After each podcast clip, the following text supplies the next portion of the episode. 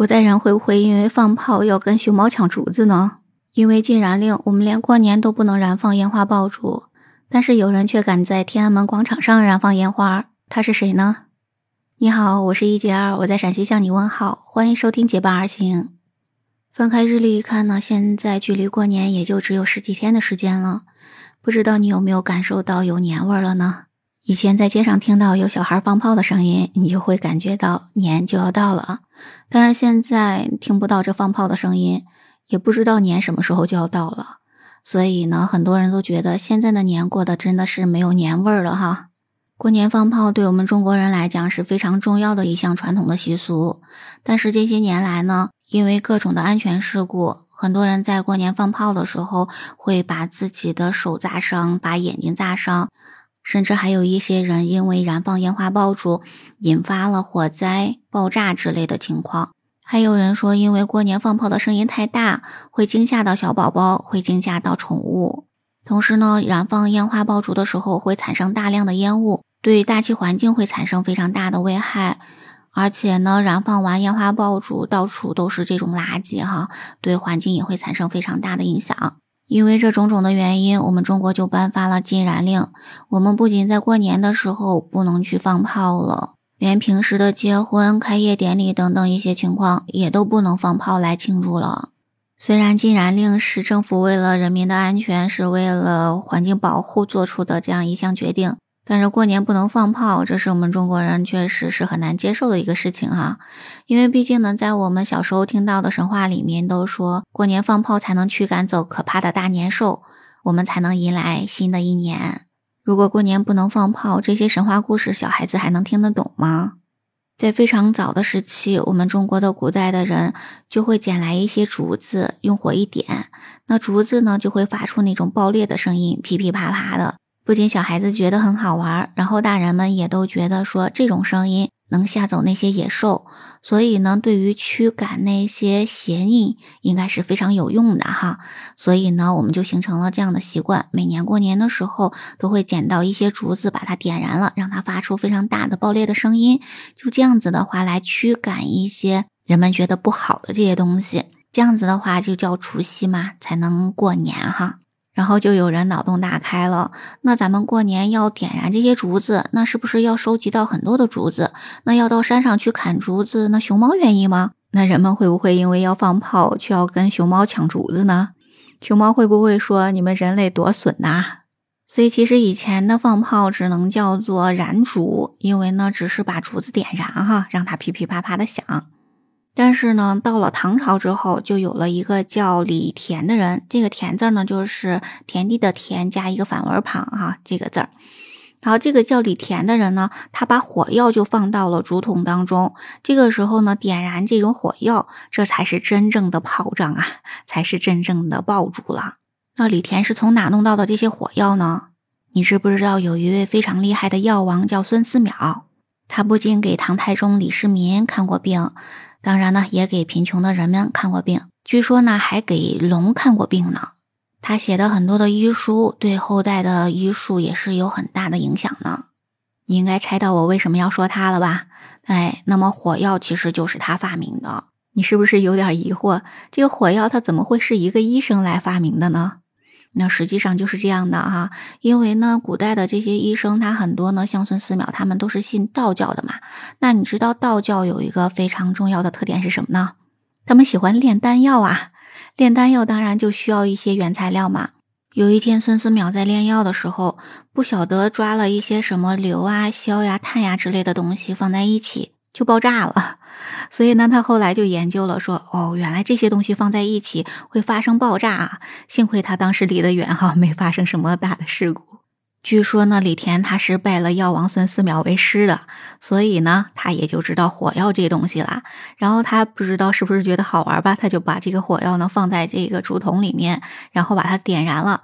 这个爆炸的声音，那可比直接点燃竹子那爆炸的声音就更大了嘛哈，那这个更有意思了。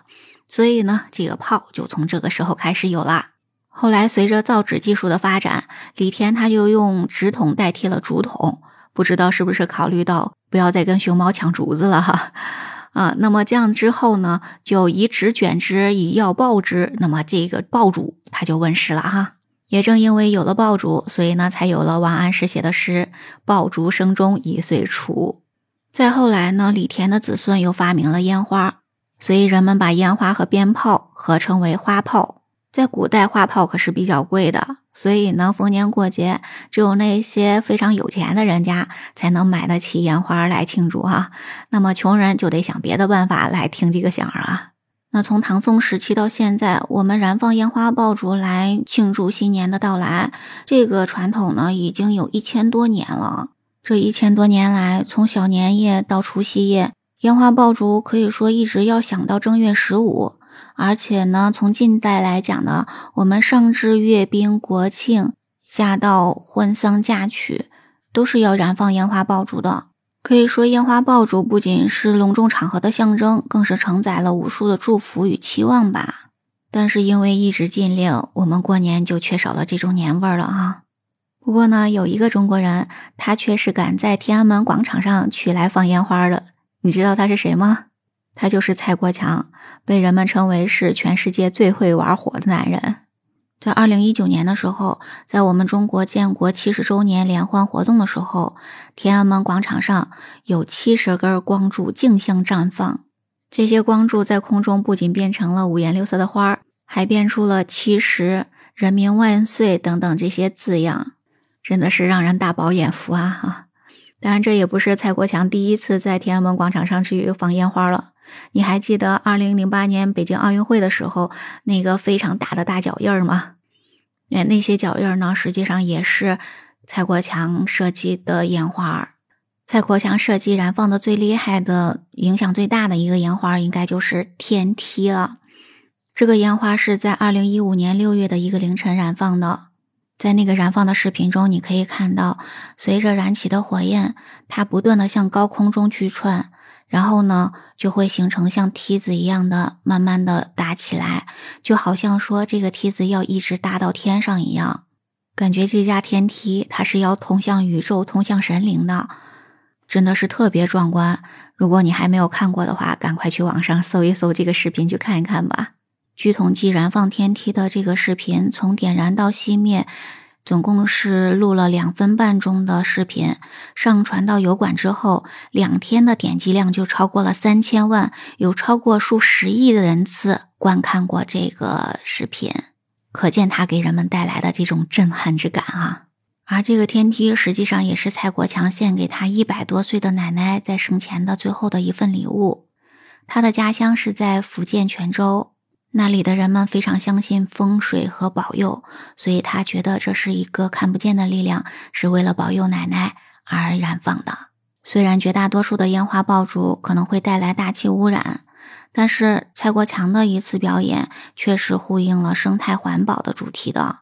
他的这次表演呢，烟火是用那些食用色素、食用粉、衣服色料等等这些无毒的成分来构成的。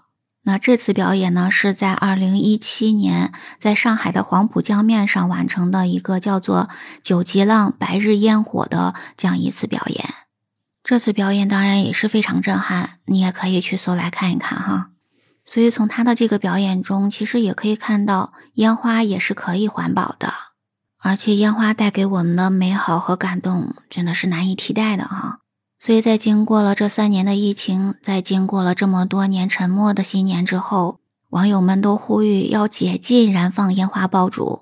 而且在一些报道中说，如果我们再不燃放烟花爆竹，那么我们的这个传统文化可能就要被韩国抢走了，因为韩国已经为烟花爆竹申遗了。那你会看到有很多的网友甚至会支持韩国，为什么呢？这当然是一种反话哈。那么网友们都认为说，我们中国的这个传统的文化，我们自己再不去支持，我们自己再不去燃放它，那么还不如由韩国来继承下来，总不能让它丢失了这项技艺，丢失了这项文化传统吧。那么我们已经听到了一些好的消息，有些个别地区的政府已经在着手去来制定燃放烟花爆竹的规定。也就是说呢，这个政策已经开始松动了。我们并不是说一刀切的就要所有的地区、所有的时间都不能燃放烟花爆竹，而是说呢，在规定的地点、规定的时间可以去来燃放烟花爆竹了。比如说呢，山东、河南的某些地方就允许在过年的七天可以燃放烟花爆竹啦。所以呢，像这样子规定时间、规定地点，而且呢还要对生产烟花爆竹的企业进行非常严格的安全的规定等等，这些可能会出现问题的环节，要进行一些适当的规定，这样我们燃放烟花爆竹才能更加安全，也不会带来更大的环境污染的问题。才能更好的感受烟花爆竹带给我们的欢乐和感动，才能更好的传承我们这一项传统的文化。你认为是不是这样呢？你认为我们应不应该解禁燃放烟花爆竹呢？在评论区跟我聊聊吧。我们今天先聊到这里。如果喜欢我的节目，不要忘记关注、订阅、点赞哦。我们下期节目再见，拜拜。